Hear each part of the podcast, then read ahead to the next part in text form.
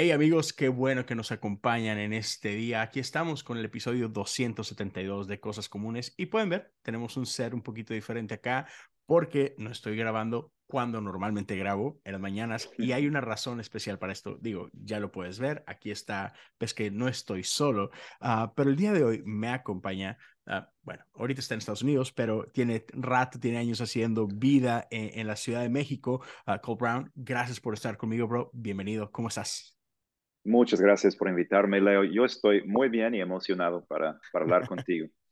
Hey, qué bueno, qué bueno, hermano. Bueno, este, mi gente, el día de hoy tenemos un tema bien interesante. Cole nos va a platicar un poquito acerca de, de, de su historia, de su background y todo esto, pero hay un libro que, que, ha sacado recientemente que me llamó mucho la atención. Así fue como, como conecté con él y, y lo empecé a buscar, uh, porque creo que parte de lo que, de, de, su historia y de lo que está hablando, resuena mucho con el estado en el que estamos viviendo como iglesia en, en, el mundo, también en Latinoamérica. Entonces, ya creo que espero que este episodio sea de mucha bendición para ustedes, que, que, que Dios hable vida a su vida y hable esperanza. Entonces, pues vamos, vamos a darle. Mi estimado Cole, empezamos por aquí. Para la gente que pudiera no conocerte, cuéntanos un poquito de ti. Ok, pues el primero es que no hablo español y se van a dar cuenta muy rápido. Entonces, uh, tengan paciencia conmigo, por favor, voy a cometer varios errores, pero, pero el Espíritu Santo es capaz de comunicarse a través de un gringo roto, incluso. Uh, yo soy de Portland, Oregon, del noroeste de los Estados Unidos, um, una de las ciudades menos religiosas de, de todo -huh. el país. Um, crecí en una fam familia atea, y mi Dios era la música, uh, la wow. música de hip hop, de RB, de pop. Y mi sueño, sueño, sueño era trabajar eh, para una disquera específica con un productor específico en un trabajo específico. Y mm. a los 19 años lo conseguí. Uh, wow. Ahora puedo decir gracias a Dios, pero a los 19 años no se me ocurrió. Um, Y, y, ahí iba a quedarme. Estaba en, eh, trabajando entre Virginia y Nueva York y Los Ángeles en los Estados Unidos y, y literalmente, no estoy exagerando, literalmente no había escuchado de Jesucristo aparte de South Park uh, y, sí. y Navidad. Pero ni siquiera tenía idea de que tenía una conexión con la Pascua, por ejemplo. No tenía mm. idea. Mm. Um, y después de dos años ahí, uno de los artistas se convirtió y empezó a hablarme de Jesús. Y mm. de inmediato mi atención estaba totalmente capturada y pensaba, wow. o es la mejor cosa que jamás he escuchado en mi vida, o es la mentira más grande que jamás he escuchado en la vida. Sí. Y, y voy a ver qué es. Entonces leí la Biblia por primera vez. Um, Uh, de principio al fin sin entender seguramente 99%, pero quería interactuar con estas ideas. Compré libros de inmediato, fui al primer, a, a la primera tienda que vendía libros cristianos y compré lo prim el primer libro que vi. Ahora me da mucha pena el que compré, pero, pero Dios usó a, a esta persona y su libro horrible para convencerme de que Jesús era quien dijo que era. Y eso fue un cambio para mí um, demasiado grande, porque cuando digo la música era mi Dios, no estoy usando como una, una exageración, estoy diciendo que realmente vivía por y para la música. Um, wow. Y cuando conocí a Jesús, eso tuve que cambiar. Uh, y terminé, um, bueno, Ay, ¿cómo, ¿cómo, cuento esta historia sin llenar todo el podcast? Uh, por una serie de conversaciones con cristianos salí de la música de hip hop, empecé a trabajar en la música gospel um, y fue la peor decisión de mi vida porque era un nuevo creyente muy emocionado por servir a Jesús y descubrí que nadie más ahí estaba interesado en servir a Jesús y me destruyó eso. Oh, Entonces wow. dejé la música, planté una iglesia. Um, Uh, en Portland, Oregon, uh, la, la, el sueño de la iglesia era ser una iglesia donde la gente que no se, no están unidas, en, no, no, está unida en, en, el país podría estar unido en, en esta iglesia. de varios estatus socioeconómicos, varias razas, etnias, e incluso lenguajes, eh, generaciones, etc. Dios hizo que eso pasara, pero en el proceso conocí a muchos mexicanos y me hablaron de, de su país de origen y mi corazón se enamoró de ese lugar sin siquiera conocerlo. Me mudé a la Ciudad de México, eh, eh, aprendí hasta este punto ah, el español, sigo aprendiendo. Um, y dejé la iglesia que había plantado después de nueve años en Portland y me dediqué a plantar iglesias, a ayudar con la plantación de iglesias en la Ciudad de México. en este momento ah, me dedico a tratar de crear recursos de discipulado para que las iglesias sean cada vez más fuertes y sanas ah, y servir como coach a otros pastores y plantadores de iglesia, principalmente. Wow. Es, es, un, es un viaje bastante largo. Sí, lo siento. De, o sea, de ateo a plantador, wow. Sí. E, e, es, un buen, es un buen salto. Es un buen salto. A ver, ¿a dónde terminamos? Buenísimo. Ok, y entonces, uh, se me hizo súper interesante esta parte no, no quiero dejarla, dejarla ir, pero estás involucrado, me hablaste al principio, ¿no? Enamorado de la música, otro nivel, no sé, tú, e, era mi todo, ¿no? Y, y cuando dejas el, estudio, que tenías este sueño, o sea, no, no, era, ah, pues un trabajo más, ¿no? O sea, dices tú, desde que estabas chavito, that was the goal, ¿verdad? O sea, este estudio con esta gente, trabajar en este equipo y ¡pum! O sea, el sueño estaba hecho, ¿no? Sí. Y, y, después por convicciones, por esta nueva pasión, por, por lo que Dios estaba haciendo en ti, dices, ok, bueno, vamos a hacer esta transición a música y bueno, música cristiana. Y, y, me imagino que pensabas que esto iba a ser algo increíble, ¿no? Y, y luego como que eh, acá reventaron tu burbuja muy, muy feo. y, eso me llama, eso me llama, me llama la atención, este, porque creo que a lo largo de, de, del mundo hay mucha gente que de repente cometemos este error, y no digo que este haya sido tu caso, pero muchos que crecimos en la iglesia tendemos como que a idealizar ciertos roles en la iglesia. O sea, desde idealizas al, grupo de alabanza de tu iglesia local, pero luego hay otro nivel más arriba, ¿no?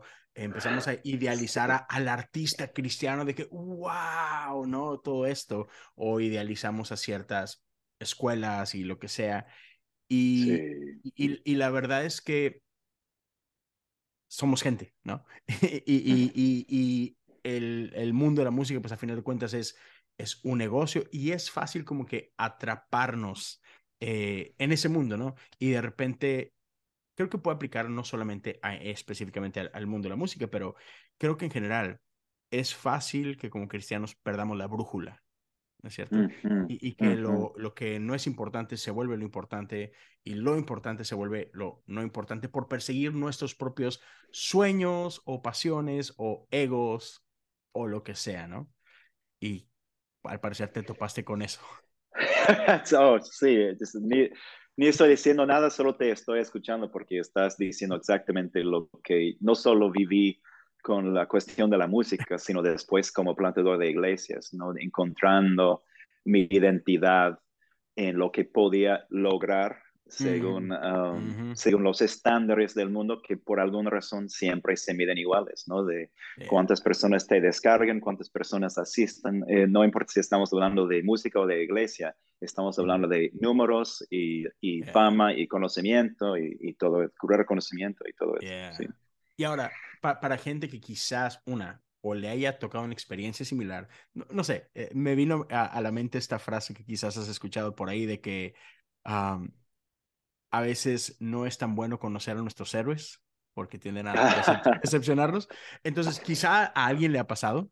Eh, eh, y digo, siendo que a ti te tocó vivir esto, ¿cuál podrías decir que fue algo que te ayudó a, después de haber encontrado o haberte topado con esta decepción, uh, qué fue algo que cuidó tu corazón y qué fue algo que te, vaya, qué fue lo que te protegió el corazón y no ¿sabes? Aventar todo por la borda y regresar al que era tu sueño antes, sino poder mantenerte en curso. ¿Qué, qué, qué, fueron las cositas que te ayudaron por ahí? Buena pregunta. Primero, pienso que, que la decepción que definitivamente experimenté cuando empecé a trabajar para este productor específico, que era mi sueño, como sabes, ah, y me di cuenta que era súper humano, ¿no? Y no en el sentido de súper, sino en el sentido de muy, muy humano. Um, y, y yo con mis 19 años y mi, pues siendo muy ingenuo, uf, me afectó mucho y sinceramente pienso que Dios usó esto para mostrarme que necesitaba a alguien um, en quien realmente podría confiar. Ah, entonces, no sé si hubiera respondido igual al Evangelio de Jesucristo si no hubiera experimentado esta decepción primero. Um, mm, y, y, desde entonces he vuelto a experimentar esta, esta decepción en como cada categoría de, categoría de mi vida. Es, ok, ya no confío en los músicos para ser mis héroes, ahora confío en los pastores y ¡boom! Oh. Ok, ya no confío en los pastores, pero confío en mi hermano muy maduro que me quiere, uff, traicionado. Um, y, y, he tenido que una y otra vez aprender una lección que ningún cristiano debería tener que aprender porque mi conocimiento es suficiente como para ya saberlo, pero nunca lo recuerdo, que es que Jesús es mi único Salvador, es el único hombre perfecto, es la única persona a quien puede encomendar mi alma, mis sueños, mi todo, sin, sin quedarme decepcionado. Y, y, de ninguna manera estoy tratando de decir, y por ende, no confíes en nadie. Um, Jesús mismo, que es el más confiable, nos llama a confiar en la gente, sabiendo que nos van a lastimar. Um, pero, pero sí estoy diciendo, no quiero ponerlos en un lugar que no es suyo, que no puedan ocupar ni cumplir bien. Ya, ya, ya, ya. Eso, eh, sí, definitivamente es, es real. Y, y este, por ahí me, me, siempre tengo esta, como esta tensión, ¿no? Y creo que vivimos en un mundo de tensiones. Cuando, por ejemplo, decías tú ahorita, oh, man, es que pones como que tu esperanza en ciertas personas y te terminan, ¿sabes?, decepcionando. Y, y creo que, y, no sé si quieras hablar de un poquito de eso, pero a, a mí de pronto me, me, molesta un poco cuando como cristianos, y, y cuando eres tú el que lastima a alguien más, ¿verdad? Usamos esta frase, al menos e, en, en México la, la usamos mucho, y es, hey, o sea, es que no te fijes en mí. O sea, yo sé que yo te lastimé, eh, pero tú, tú, tú, pon tus ojos en Jesús, ¿no? O sea, así como que yo soy humano y como que nos escudamos en nuestra humanidad y lo entiendo, pero también de pronto leo a Pablo un poco y, y Pablo, sabes, tiene esta invitación de que, hey, sé imitador de mí, como yo de Cristo, ¿no? Y, entonces está esta tensión de que sí, hey, te voy a decepcionar. En algún momento de la vida te voy a decepcionar intencionalmente o sin intención, ¿no es cierto? Ah, pero también, como que a, la vez, creo que al menos tendría yo esta invitación a todos los que somos, nos llamamos cristianos, y decir, tampoco seamos flojos. Uh, no, no, somos como que ese escape barato. Entonces, no sé si quieras hablar un poquito de esto ah, en base a tu experiencia y demás.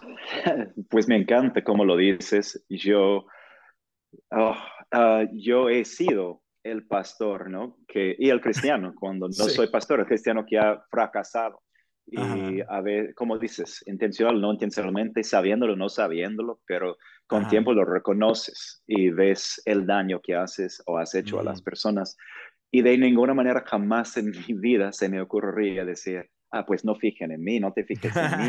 claro. Ah, al contrario, quiero que te fijas en mí porque quiero mostrarte cómo se ve el arrepentimiento, ¿no? Quiero que veas cómo se ve, saber, aún siendo un cristiano maduro, que, me, que voy a fracasar miles de veces. Um, y es interesante que en mi experiencia, estoy generalizando mucho, pero en mi experiencia, las personas que dicen lo que tú citaste, ¿no? Este, esta cita tan común, son en general las personas que más quieren llamar la atención a sí mismas cuando no se trata de su propio pecado. O sea, aman, aman ser la persona con el micrófono, la persona que toma las decisiones por la iglesia, la persona que influye las decisiones de los miembros. Es como, fíjense en mí, fíjense en mí, fíjense en mí. Ah, pero si pequé, no, no, no, fíjense en Jesús. Eh, y no, si no podemos decir, como tú mencionaste, emítenme a mí. En mi, en mi obediencia, en mi desobediencia, en, mi, en mi obediencia y mi arrepentimiento hay un problema. Ya, y, y, creo que eso es muy bueno, o sea, e, el, entender de que, hey, está bien, o sea, nos podemos equivocar, este, y cuando ese es el caso, decirlo, ¿no? Así como que, ya, me equivoqué, uh, perdón, así no, eh, eh, leía, leía hace poquito un, un, libro que tiene que ver con uh, codependencia y cosas por el estilo y, y es bastante, un, un, libro bastante duro de leer a la vez, pero también es muy, muy útil. Y, y una parte me, me, como que me, me llegó mucho, me habló mucho cuando era esta parte, como, como papás, qué poderoso es cuando te equivocas y le dices a tu hijo, ya, papi se equivocó. Ah, y entonces creo que esa también es una parte buena como cristianos. No importa si eres líder o no, pero si te llegas a equivocar, hay mucho poder en decir, ya, perdón. En lugar de, oh, no te fijes en mí. No, es, si tenías tus ojos en mí y te quedé mal. Exacto. Y, y, y, así como que extiéndeme la gracia que espero un día yo poderte extender también a ti, ¿no? Y caminar juntos ahí. Y es, hay, como que hay, ya, hay más poder ahí, ¿no? Amén. Muy de acuerdo. Vamos juntos al trono de gracia. Ya, ajá, exacto. Y bien, y ahora tenemos un poquito de contexto, sabemos un poquito de tu historia, eh, lo, que, lo que has hecho, lo que, a lo que te dedicas y demás. Me, gustaría hablar de esto. Eh, en este libro, y antes de empezar a grabarme, me comentabas que tenías un libro eh, ese primer libro, digamos, o la parte uno, que era Las mentiras que me dijo mi pastor, ¿no? Pero luego hay una nueva versión de este libro un poco más específica y es Las mentiras que me dijo mi pastor reformado, ¿right? Entonces, para, para toda la audiencia que pueda estar escuchando esto y que eh, a lo mejor no tiene idea qué significa ser reformado eh, cristiano y a lo mejor lo ha escuchado, pero como que no se ha clavado y no, no, no entiende del todo, platícanos un poquito. Cuando decimos reformado, ¿Qué queremos decir con esto? Ah, me encantaría que alguien de este mundo pudiera contestar a esta pregunta, pero no tenemos, no tenemos idea, la verdad. Y lo no, tenemos algunas ideas, pero hay definiciones más estrictas y más flexibles. ¿no? Yo en el libro uso la definición más amplia, que sería algo como lo siguiente.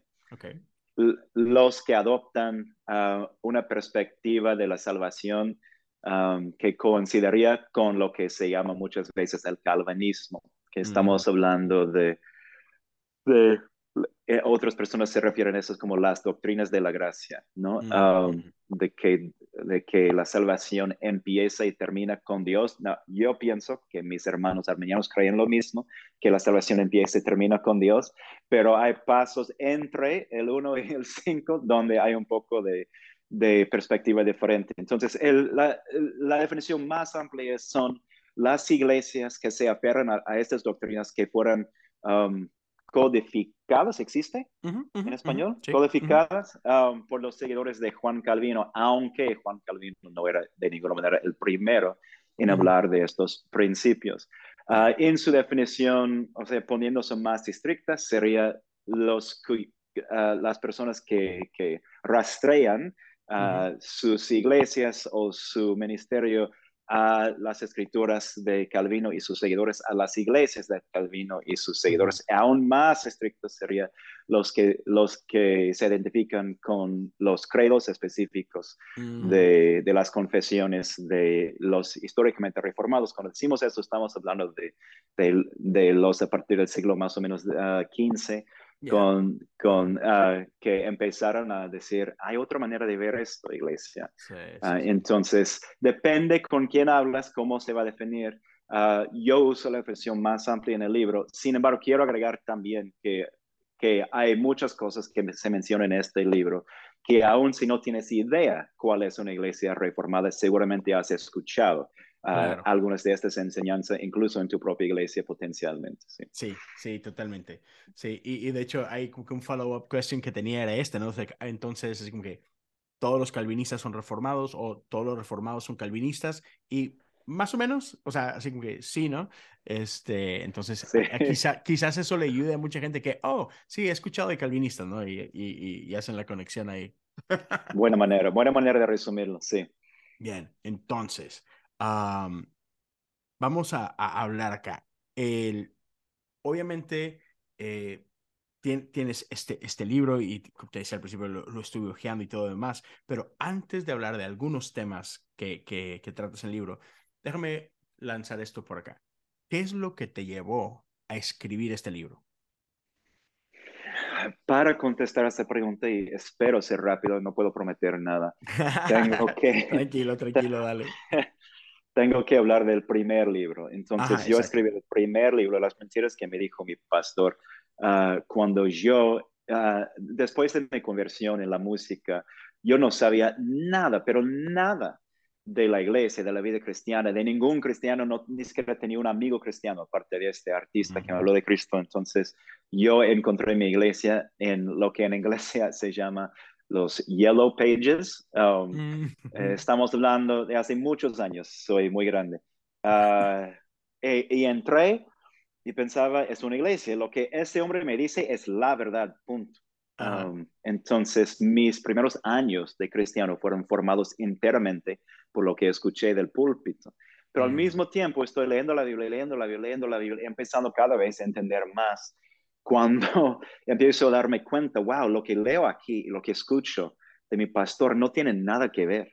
Y de hecho fui a mi pastor buscando corrección porque pensaba, pues este hombre sabe mucho más que mí.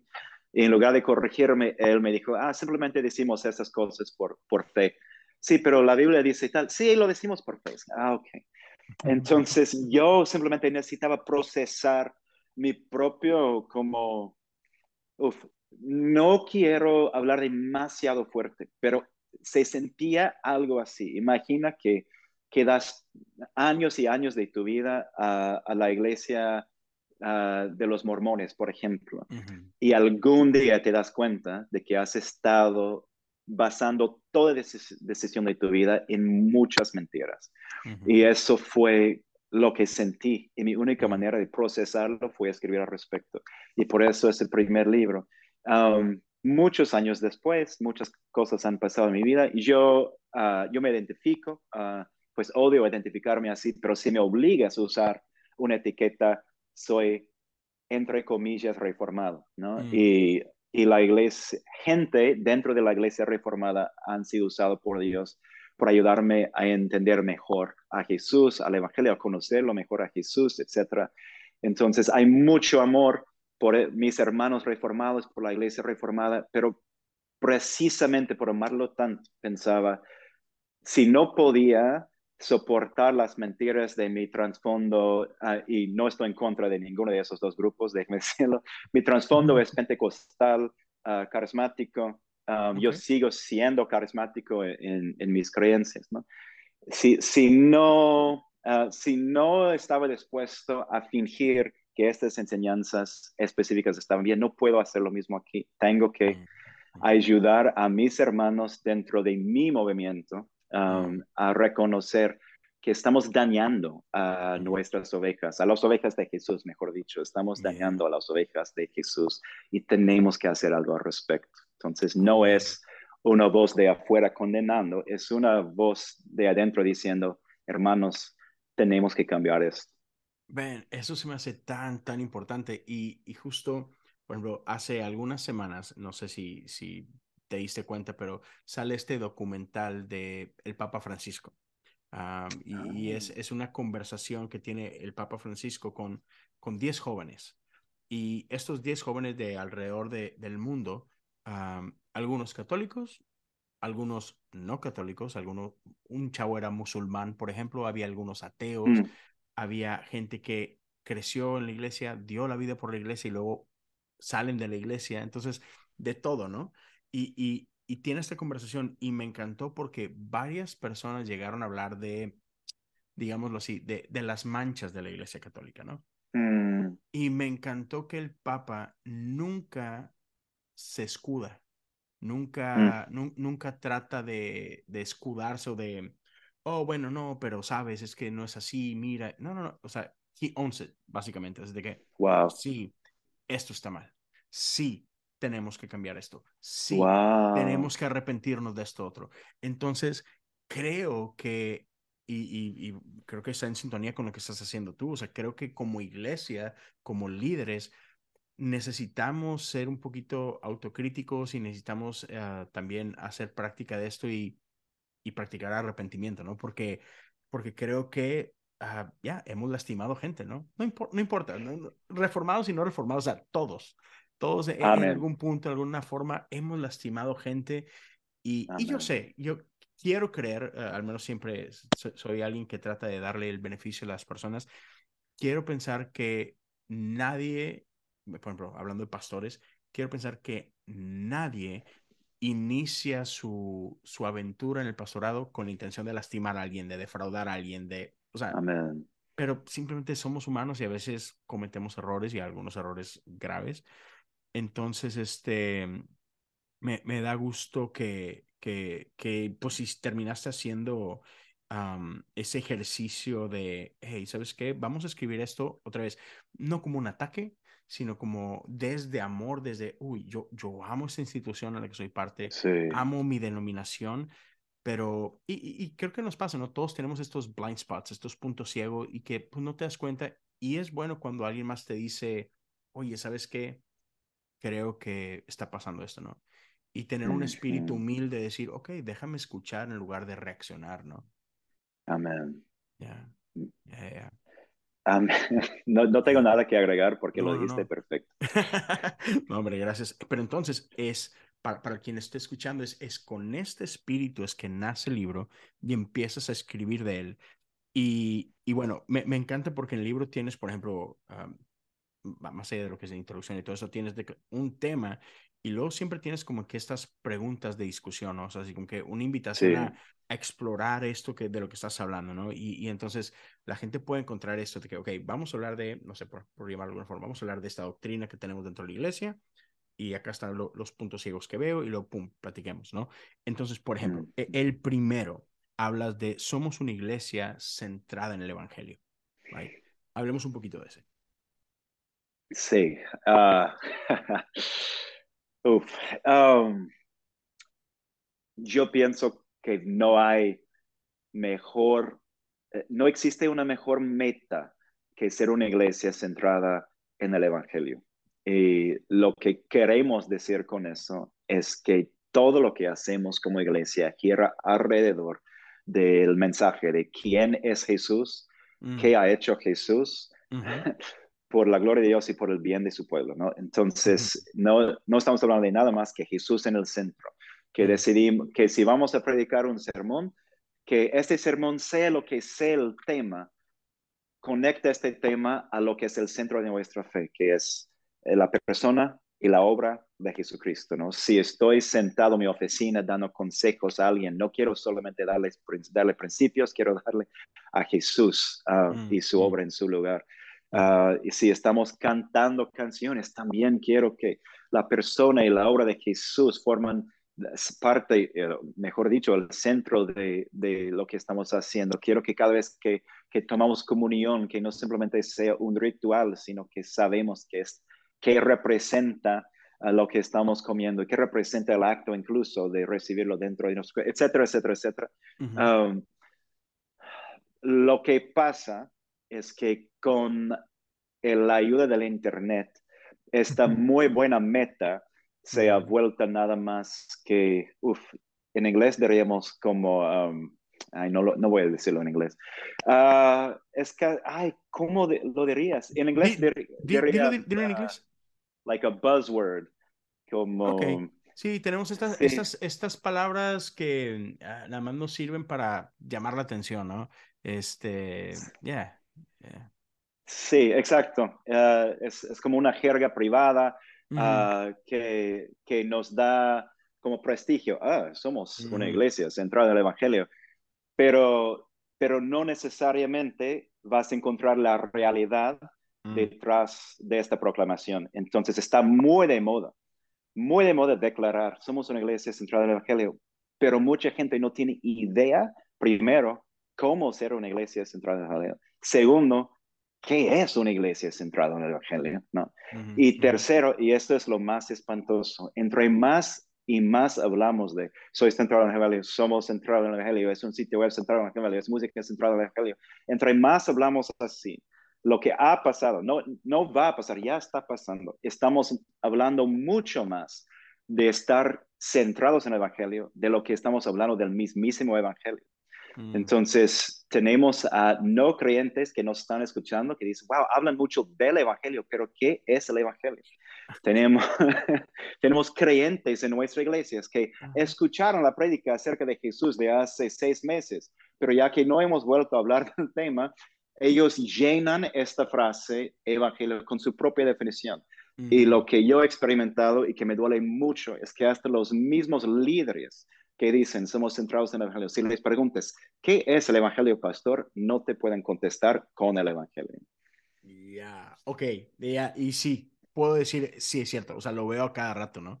Y entonces, para nuestros amigos y amigas que están escuchando, ¿cuál sería una definición? Y sé que hay mil maneras de explicarlo, ¿no? Pero, ¿cuál dirías tú que es, hey, cuando hablamos de evangelio, eh, que, y yo sé que la traducción literal es las buenas noticias, ¿cuál, cuál diríamos?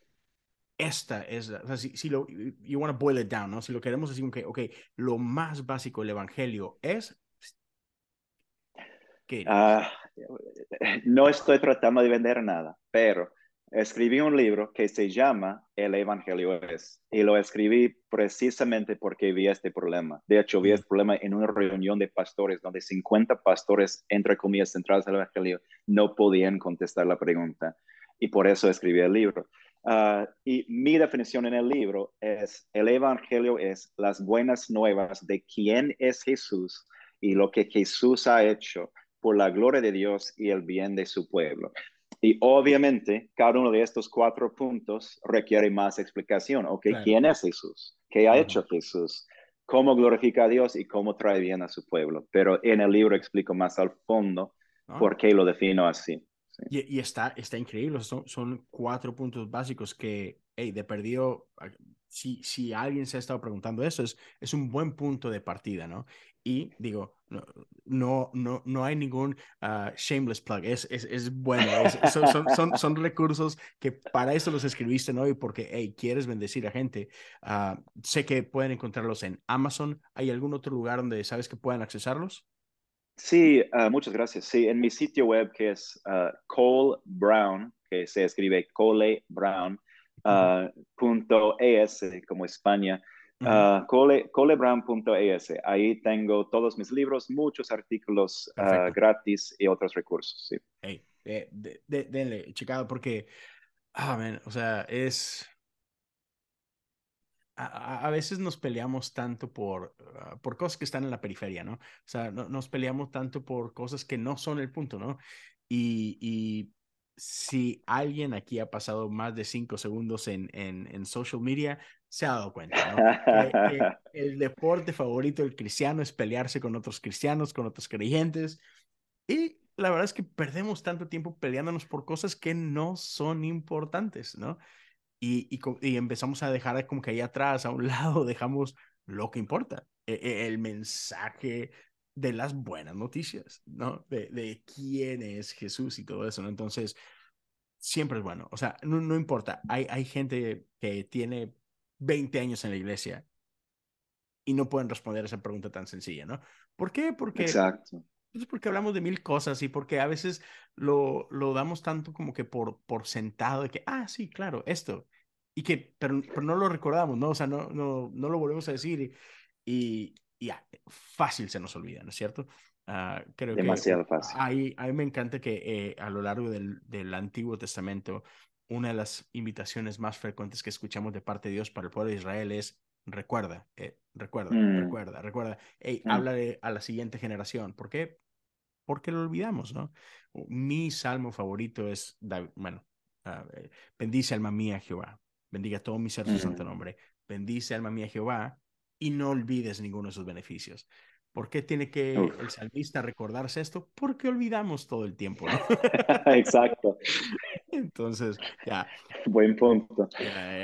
Entonces, gente, chequen, ahí está recurso. Este, voy a, voy a, si alguien está escuchando, ya sea en Spotify o en ah, Facebook o YouTube, voy a poner la liga de, de, del website para que, pum, alguien lo pueda checar por allá. Y entonces, quiero, quiero hablar de lo siguiente. Hay, hay dos, tres temitas que yo sé, ya, ya estamos en minuto 40 más o menos, pero ah, hay, hay dos, tres temas que no quiero dejar pasar porque estamos ahorita viviéndolos, pero bueno, ahorita acabamos de hablar de esto, ¿no? De qué, qué es lo que significa una iglesia centrada en el Evangelio. pero el siguiente, justo el, el, que le sigue en el libro es este. Practicamos la disciplina bíblica. Y quiero tocarlo antes de brincarme los demás porque justo hablamos ahorita de, de gente lastimada, ¿no? Y creo, si, si, si no me equivoco en, en lo que escribes, es que muchas veces líderes o pastores usamos la Biblia que, hey, e-, es este libro que, que, que Dios nos ha dado para sanar y lo usamos para lastimar a otros en nombre de Dios. Entonces, ya, háblame. Yo sé que eso es algo que, digo, lo escribiste porque está por ahí profundo en tu corazón. Entonces, ah, danos unos, unos minutos de esto. Sí, voy a tratar de no llorar, a ver si puedo. Ah, este es uno de los temas donde yo soy culpable mm. de haberlo usado muy mal y mm. fracasado a la gente que Dios había puesto a mi cargo, ¿no? Um, mm. Entonces yo estoy escribiendo no solo como alguien diciendo, hermanos, mejoren, sino también diciendo, yo he fracasado miserablemente y lastimado a mis hermanos. Um, yo creo que el Nuevo Testamento habla de algo que nosotros hemos decidido llamar, y está bien, hemos decidido llamar la disciplina de iglesia.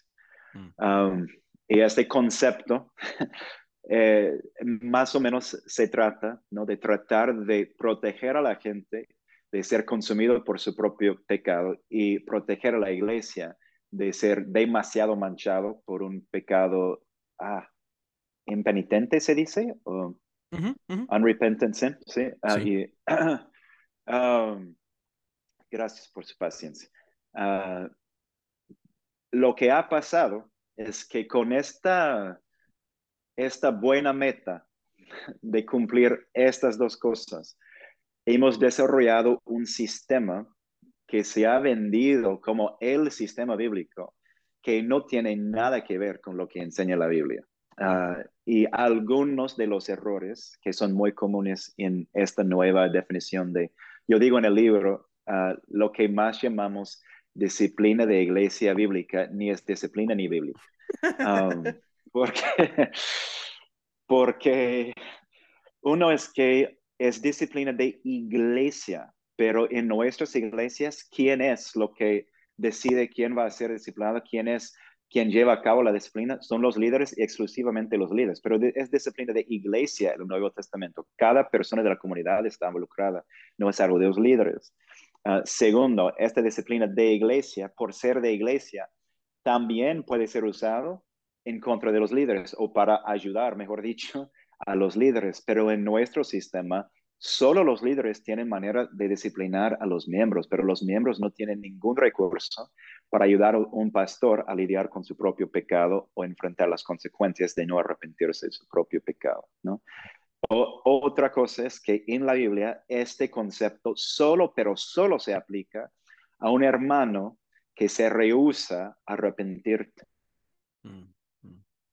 Pero en nuestras iglesias, en la mayoría de los casos, se está aplicando a personas que ya se arrepintieron. De hecho, es, es porque se arrepintieron que, la, que los líderes se enteraron. En lugar de decir, gloria a Dios, mi hermano se arrepintió, ¿cómo te ayudamos a crecer? decimos, ah, ahora tienes que escribir una carta, tienes que hacer un anuncio, tenemos que exponerte, pero pastor, ya me arrepentí. No, no, no, tienes que hacer eso. Pero en la Biblia, la disciplina solo, pero solo aplica a los que están rehusando arrepentirse. Y en nuestras iglesias está aplicado al revés. Hay más ejemplos también, pero estos son tres de los ejemplos. Amén. sí, vinieron tantas memorias a mí con eso, ¿no? Cosas que ya había, ya, ya había puesto debajo ahí de, de, de, la, de la alfombra. Oh, man. Ya, e, e, e, es triste.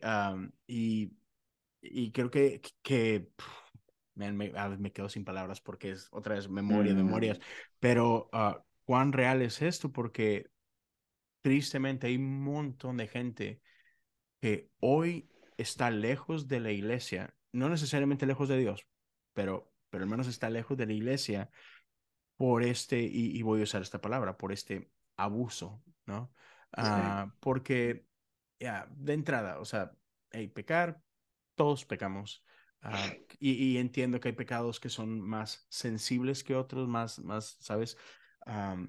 pero, y, he escuchado bastante esta frase que, que de pronto gente la entiende un poquito mal, pero la gente no necesita que le recuerdes el infierno en el que vive, ¿no? O sea, o, el, o el, pecado en el que mm. vive, así que son los primeros en, en saberlo, ¿no? Por lo regular. Mm. Ah, y lo que necesitan es esperanza, lo que necesitan es gracia, lo que necesitan es, es, ser recordados de que hay un Dios que los ama a pesar de esto, ¿no? Y, y que si algo hace, y, podemos ir al Nuevo Testamento, y si algo hacía Jesús es que con quién convivió, con quién se sentaba a la mesa, era, con estos, era con estos pecadores famosos o pecadores de mala fama. Sí. Y, y, me encanta esto, y justo eh, esto lo, lo, lo, hablaba hace, hace poquito en redes, cuando Jesús se sienta a la mesa con ellos y, podemos hablar de saqueo, por ejemplo. vemos, vemos el encuentro, vemos a, a, Jesús caminando por pueblo, saqueo queriendo verlo, Jesús viéndolo a él, invitándose a Jesús a su casa, y vemos simplemente que tiene una cena y de pronto un saqueo transformado, un saqueo que, experimentó algo, pero no sabemos cuál fue la conversación. No tenemos acceso a ella. Seguramente fue una increíble conversación, pero no sabemos cuál es. Y, y, algo que, que, me queda mucho es, uh, estoy seguro que la transformación de saqueo no se da por un, por un Jesús regañándolo, sino al contrario, un Jesús recordándole cuán amado es, ¿no? Y, y que a, pesar de, de, sus decisiones, a pesar de su vida, a pesar de su profesión, es, hay un lugar en la mesa para ti, ¿no? Y, y no puedo quitarme de la cabeza este pasaje que dice que es que, que, el Espíritu de Dios nos guía al arrepentimiento es a través del amor, ¿no? E, es, es su gran amor que nos lleva al arrepentimiento, ¿no? No es la condenación, no es el regaño, no es el... Y, y cuán a través cuánta gente no hemos lastimado en el proceso por, como dices tú, eh, espérame, estamos ejerciendo una disciplina con arrepentidos que no, no es supuesto para ellos, ¿no? Um, man, ya. Eh, si, hay gente por, por ahí escuchándonos que, que ha sufrido de algún tipo de abuso de, de un líder como nosotros, perdón. Sí y, y, espero que puedas extendernos gracia tú a nosotros y, y, y, que, y que lo que sea que hayamos hecho, que si, si, incluso si te llegó a alejar un poco de la iglesia, que puedas escuchar esto y, y que pueda haber esa esperanza en tu corazón de que, ok, así no es. E-, esto no es el corazón de Dios, ¿no? Y que puedas regresar a casa y que puedas ah, reconectarte con, con, una congregación, que puedas reconectarte con una comunidad de fe que, que pueda caminar contigo, ¿no? Porque no hay nada peor ah, que caminar solos, ¿no? Ah, mm. Y creo que eso es, es, no es lo que Dios quiere para, para nuestra vida, ¿no? Para nada. Ya, oh man. Pero bueno, pasando a un tema no más sencillo. este, Por supuesto. um, y, y, esto es algo que estamos viviendo muchísimo hoy en día. Uh, incluso una de las iglesias más grandes dentro de la uh, ah, SBC en los Estados Unidos, la, la Convención Bautista del Sur, uh, y la iglesia de uno de los pastores quizás más famosos eh, en América y Latinoamérica, sí. el pastor Rick Warren, eh, eh, para, para quienes están allá en México, es, el que escribió Una vida con propósito. Su iglesia acaba, no sé si fue a finales del año pasado o a principios de este, ordenaron a una mujer como pastor. Algo, digamos que no bien visto por, por la comunidad de, de, las iglesias bautistas del sur. Y incluso está en un proceso donde quieren desafiliar a esta iglesia por haberse atrevido a, a poner a una mujer como pastor, ¿no? Y, y, entonces uno de tus puntos en este libro es, es esta, eh, es esta, digamos, esta mentira de la mujer no puede enseñar en la iglesia. Man. Gran tema. Es que quiero que me cancelen, ¿sabes? sí, es un tema, para mí, ay, ¿por dónde empiezo? Uf. Quiero decir esto, si nos estás escuchando, seguramente tienes una postura al respecto y mi, mi petición a, a los que nos están escuchando es que estén dispuestos a evaluar su postura a la luz de los mejores argumentos del otro lado, sea lo que sea tu postura, ah, porque pienso que la situación, ah, sin importar en cuál lado estás, se ha vuelto todo menos una conversación humilde. Ah, y aunque yo tengo una perspectiva y estoy convencido definitivamente de mi perspectiva, yo no quiero hablar de esta perspectiva sin humildad, porque tengo miles de hermanos um, que aman a Jesús y que están llenos del Espíritu Santo, que están del otro lado.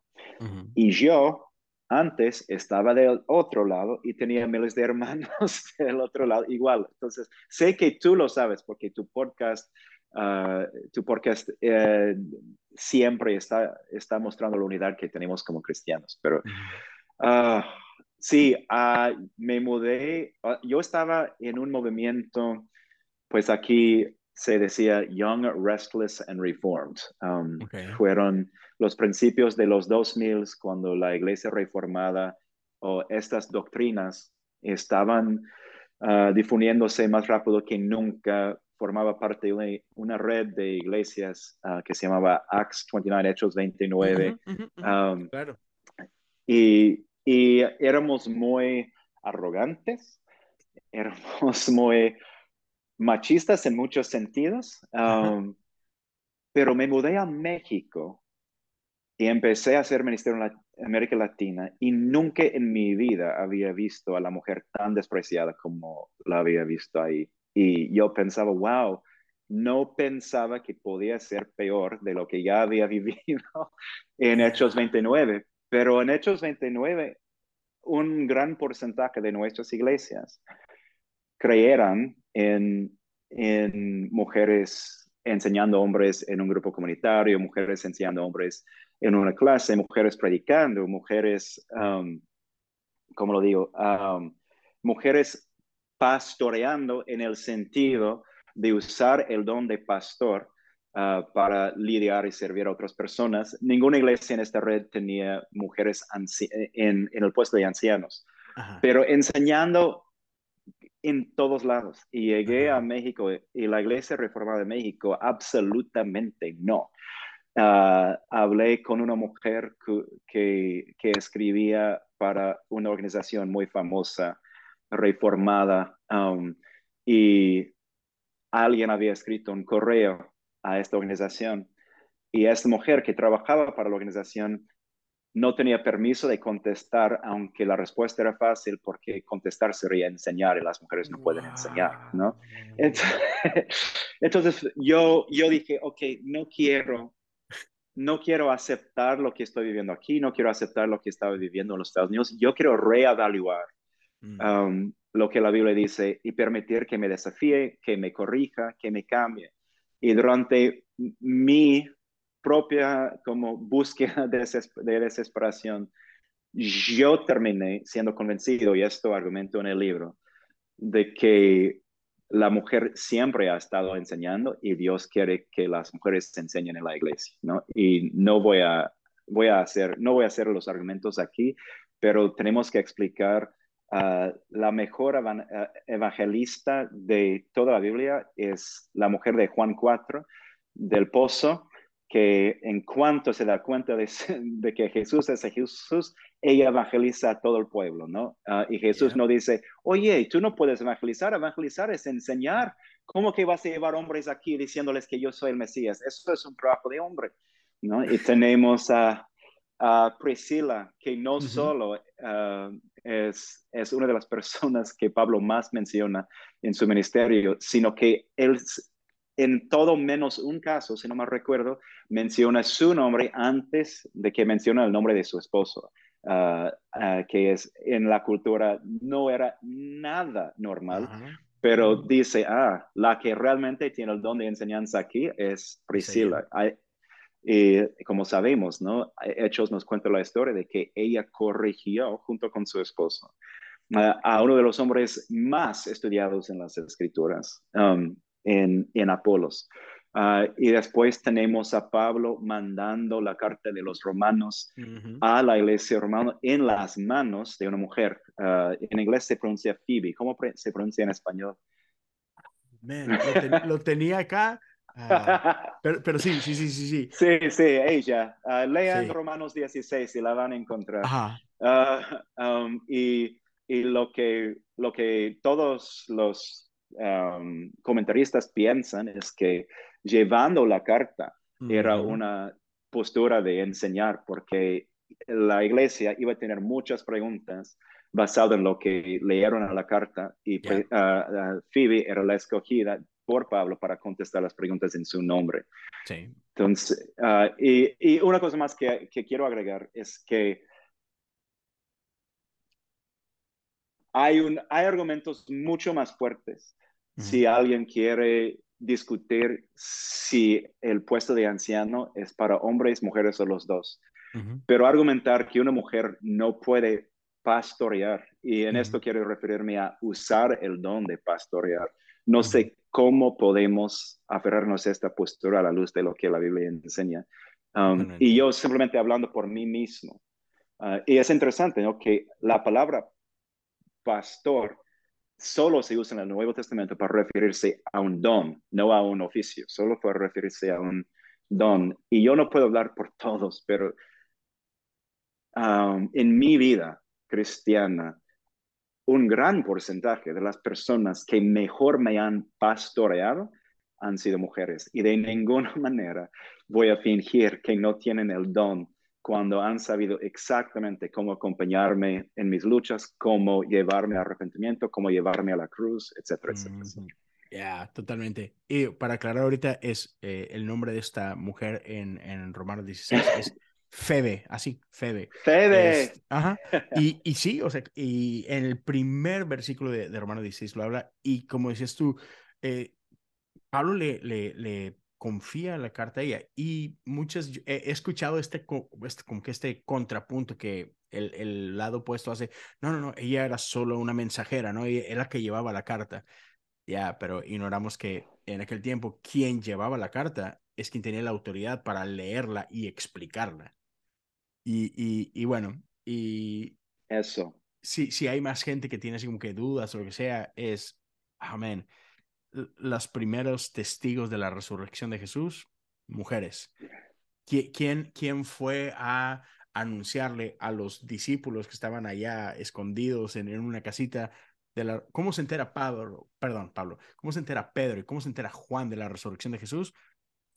Por mujeres. Así como que, come on, o sea, ah, como decías tú, ¿cómo podemos seguir aferrándonos a esto? Es, es, es necedad en mi postura. Y, pero bueno, eh, sí, estoy de acuerdo. Eh, pero, pero, está ahí, o sea, está ahí y, y, entiendo si, si hay gente que, que quiere aferrarse a esto, es, ok, estás en tu derecho, no hay, problema. Digo, ah, y me encanta, y igual eh, para, para ir cerrando un poquito, es, entiendo que hay gente que pueda como que ah, estar molesto con ese tipo de diferencias o lo que sea, tranquilos, nada de lo que hemos hablado Ah, al final del día tiene que ver con nuestra salvación, gracias a Dios. Nuestro Dios es, es, tan bueno que, que, eso no depende de ti, de mí, uh, pero simplemente son, son, son temas que sí impactan cómo vivimos como comunidades de fe, sí impactan nuestro día a día.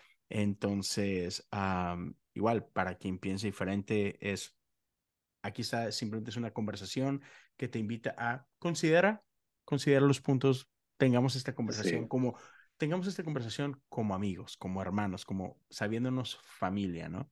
Y, y, con la intención de que sabemos, creo que, creo que esto es algo que mm, entendemos. A aquellos que nos hacemos llamar cristiano, no importa si eres bautista, metodista, anglicano, presbiteriano, asambleas pentecostal, lo que sea. Amamos a Jesús, amamos a Jesús, amamos este hermoso libro que tenemos, que, que conocemos como la Biblia, que, que conocemos como la palabra de Dios. Amamos esto y a final del día eh, entiendo que todas estas divisiones que tenemos es porque leemos y es imposible no, como que e-, es imposible desasociar nuestra percepción de, de lo que estamos leyendo. Es, es prácticamente imposible, ah, por más que queramos hacer una buena exégesis, la estás leyendo tú y la vas a leer con tus ojos, con tus lentes y, y trae tu interpretación de una forma o de otra. Entonces, tú usaste hace ratito esta palabra y, y es el, y, y haces una invitación a humildad, ¿no? Eh, no, no queremos ser arrogantes. Entonces, ya, solamente esta es invitación, seamos humildes, tengamos este tipo de conversaciones buenas, porque queremos una iglesia sana, queremos una iglesia donde gente pueda venir, ¿no? Ah, tú mencionaste de tu, tu, lugar de origen, Oregon, Portland. Ah, creo que aún hasta el día de hoy sigue siendo la ciudad menos cristiana de los Estados Unidos, aunque hay grandes ministerios allá, o sea, hay grandes iglesias, pero, pero bueno, son, son, es una comunidad pequeña, ¿no? Así es. Este, entonces, ya es, man, eh, toda esta conversación, todo esto que estamos haciendo es porque queremos ver uh, bien a la iglesia, amamos la iglesia, uh, creemos que la iglesia es la esperanza para ese mundo. Bueno, la esperanza es Jesús, pero vaya, la iglesia es la portadora de, de este mensaje de esperanza. Y, y sabemos, sabemos que uh, hay gente que ha sido lastimada por esto y, espero que, que, si alguien está escuchando esto y una ha sido lastimado o conoces a alguien que ha sido lastimado, por favor, compárteles esta conversación. Uh, que, puedan, que, puedan, saber que, uh, que, que, hey, queremos pedir perdón a quienes necesiten escuchar eso eh, y, queremos hacerlo mejor, ¿no? Y debemos hacerlo mejor. Creo que mm, tenemos esta invitación de, de ser una, una buena comunidad de fe, de, ser una buena familia. Ah, y, es como todo, o sea, somos, ah, somos como niños y vamos, vamos caminando, vamos creciendo y en el proceso de, de crecer es, vamos reconociendo errores, tratamos de ajustar, ¿no? Y, y nuestro Dios es tan bueno nuestro Dios es tan bueno. Y, y, también, ya, ser pastor no es fácil. hacer iglesia. Para nada. hacer iglesia no es fácil y, y, por eso nos necesitamos los unos a los otros, ¿no? Ah, necesitamos a, a, mm. cada congregante, cada miembro, ya, que, que podamos tener otra vez este tipo de conversaciones. ya, porque ya, es hay, mucho, hay mucho todavía trabajo que tenemos que hacer. y antes, antes de irnos, ah, igual después me encantaría eh, seguir la conversación y por qué no hacer otro episodio y platicar más. Me disfruté mucho la plática contigo. Ah, eh, gracias, gracias por ese tiempo. Pero ah, si tuviéramos así unas últimas palabras, algún último pensamiento que quisieras dejarle a la gente, ¿qué, qué nos dirías? no pressure. Eh, lo que más me importaría decir es lo que tú acabas de decir, pero no voy a repetirlo. Entonces, amén a lo que dijo Leo. Entonces voy a decir otra cosa, que es de segundo nivel de importancia, pero algo que me ha molestado mucho, me ha, molestar no es la palabra, que me preocupa mucho con respecto a la iglesia hispanohablante específicamente, que es la iglesia con la que más me identifico en ese momento. Um, es que solo queremos interactuar con las personas que tienen el sello, con las doctrinas que ya son nuestras, solo queremos leer los libros con los que ya estamos de acuerdo. Ah, quiero rogarles a, salir de sus zonas, zonas de confort y, y estar dispuesto, si no aprender de otras personas, de otros fuentes, de otras corrientes, por lo menos ser desafiado por estas personas. Cada crecimiento importante que he tenido en mi vida, tanto como cristiano como como pastor, ha sido o porque un ser humano me desafió a la cara, o porque me encontré con un autor, con un libro, con una prédica, con algo que mm. no era lo que había pensado antes, que me obligaba a revisar mm.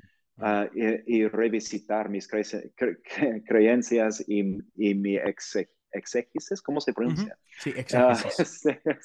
gracias. Um, y esas cosas. Entonces, les ruego, no tiene que ser mi libro, pero lean libros, escuchen predicadores que vienen de otras corrientes y que explícitamente desafíen las cosas que para ti son obvias. No sean fundamentalistas. Uh, los únicos fundamentalistas que se encuentran en la Biblia son los que Jesús vino para corregir y excluir. Y no queremos encontrarnos entre ellos. Sí, buenísimo punto. Sí, y, eso es súper, súper importante. Uh, salir de la zona de confort. Uh, es, es incómodo, eh, por obvias razones, pero ya es bien necesario para poder crecer. Hey, Una vez más, muchísimas gracias por tu tiempo, gracias por esta plática. Uh, ¿Cómo te encuentran en redes sociales? Gracias a ti, Leo, por la invitación y por la plática. Estoy muy feliz de que este podcast exista. Ah, yo tengo Instagram y Twitter y estoy en los dos como Cole Brown PDX. Apesta, lo sé. Necesito algo más sencillo. Si quiere mandarme una recomendación, ah, pero se escribe Cole Brown, o sea, repollo café arroba, PDX, Cold Brown PDX. Hey, yo estoy igual. El mío es Leo Lozano HOU. por, en caso por Houston, por Houston ¿ya? ya, te entiendo, te entiendo. Sufro como tú. sí. aceptemos recomendaciones, ¿no? Siempre. Siempre. Pues bueno, una vez, muchísimas gracias y gracias a todos por acompañarnos. Este, ya saben, ahí están los recursos. Eh, vas a encontrar la descripción, las diferentes ligas de, cosas que puedes accesar. Esperamos que sea de bendición para ti. Otra vez, si crees que esto puede ser de bendición para alguien más, déjaselo saber, corre la voz y bueno, acá nos vemos eh, la siguiente semana con un episodio más. Gracias a todos. Dios me los bendiga.